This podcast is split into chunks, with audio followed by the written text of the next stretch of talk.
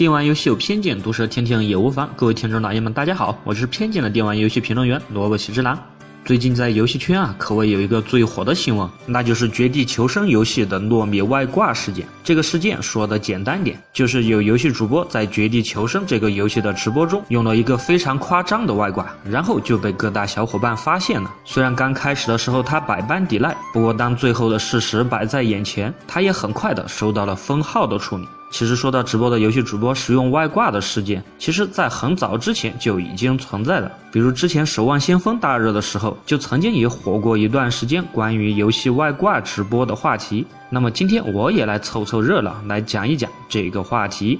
说到游戏直播的外挂，首先我们还是来讲一讲外挂的历史。其实游戏的外挂一开始发明出来的时候，它主要的目的并不是用来造成玩家之间的不公平。如果要说到最早期的知名外挂，可能还是要追溯到我国的曾经开山鼻祖的网络游戏《传奇》上。那个时期的传奇外挂多是为了简化操作，或者是单纯的为了好看。比如一些一键连续使用技能的外挂，可以方便玩家的练级。或者说，当时几乎人人都会用的棉蜡烛外挂，还有一些单纯的只是给游戏的角色的挥刀动作加上一点特效啥的作用。当然，后面的外挂就越来的越过分，甚至直接导致了一段时期之内大量的网络游戏因为外挂而快速的死亡。比如曾经红极一时的《仙境传说 RO》，在中后期就是因为大量外挂的出现，从而加快了这款游戏的死亡。我记得当时我在玩游戏的时候，看到大量的玩家在地图上随机的乱飞，砍死一个怪就随机的再换一个地方，连掉落的物品也不捡。后来我才弄明白，这个智能的外挂可以自动的帮玩家除城练级，在使用完药水之后，又可以自动的回城加血。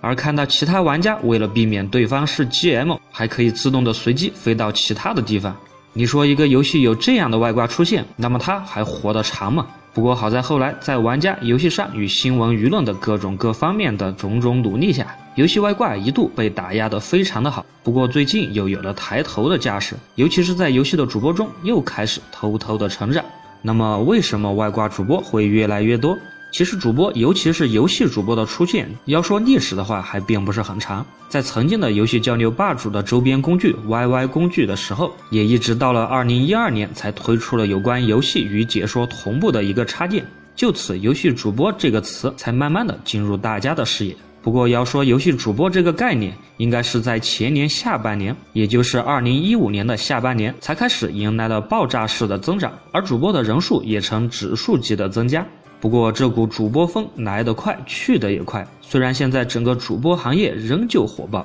不过似乎我觉得已经有了一点消热的迹象。在这样的大环境下，毫无疑问的竞争就会越来的越激烈。外加收视率也会下降的非常的快。如果有主播不注意的话，很有可能在他关掉主播一两天的时间内，他的排名就会滑到非常非常远的地方去。所以这就逼迫着那些游戏主播在说得好的同时，也必须要玩得好。尤其是在绝地求生这样本来就很讲究操作的游戏当中，如果哪个游戏主播一旦有一点玩得不好，那带来的后果必将是人气的直线下降，然后慢慢的恶性循环，最终达到无人问津的程度。所以，为了在目前海量的游戏主播中脱颖而出，或者说仅仅是为了坚持住，那些本来自身就并没有太高实力的玩家，也就只有借助着外挂的帮助，才能在表面上提高自己的游戏水平，从而保住自己的粉丝群。而这其中，虚荣心可以说是占据着最为重要的成分。毕竟，绝大部分的主播并不会因为直播游戏而赚到足够他生活的金钱。而绝大部分的主播也不是靠着游戏直播来维持他的生活，所以说虚荣心就是促使他们使用外挂的最重要的因素。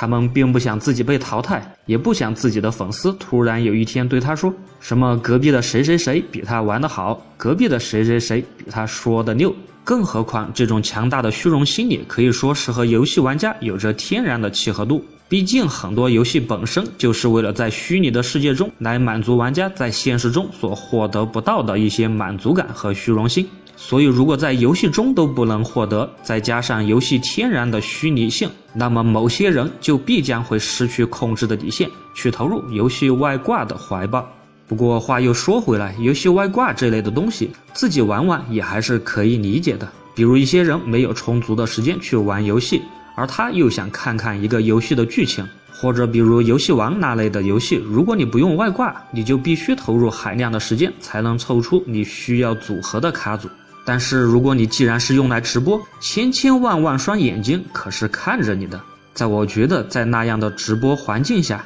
那其实已经可以算是一种公众公开的场合了吧？在公开的场合，你用外挂来赚取人气，这其实就和在现实中用非法手段来牟利已经差不了多远了。所以我的结论当然是，这类人理应清除我们的游戏圈子。游戏是虚拟的，没错。你在游戏中想做什么，固然在现阶段下并不会触犯什么样的法律。不过，我想游戏圈可不希望演变成像现实中一些乌烟瘴气的情况一样。所谓一颗老鼠屎就会搅坏一锅汤，这样的成分一定要提早发现，提早清除。要是不及时遏制下去，这定将会给整个主播界、整个游戏界带来深重的灾难。你就试想一下。今后看着主播那惊人的技术都没有人点赞，反而都在猜测他到底是用的哪一款外挂；而今后看着那些主播娴熟的解书都没有人去点赞，反而都在猜测是哪个公司给他写的稿子。你说在那样的环境下，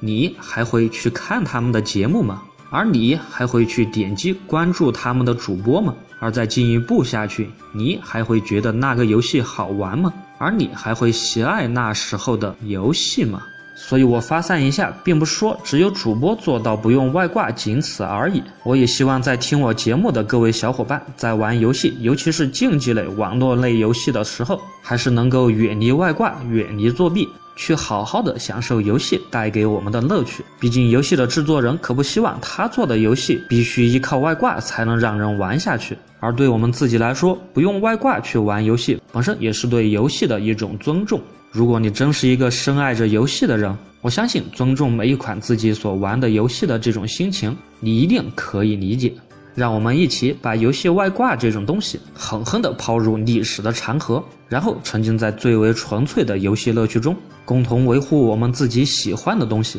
共同喜欢游戏，直到永远吧。好了，这一期的电玩游戏偏见就到这里，我是偏见的电玩游戏评论员萝卜喜之男，我会每次在这里为各位带来最新的电玩游戏资讯和个人吐槽，请喜欢的多多转发支持，我们下期见。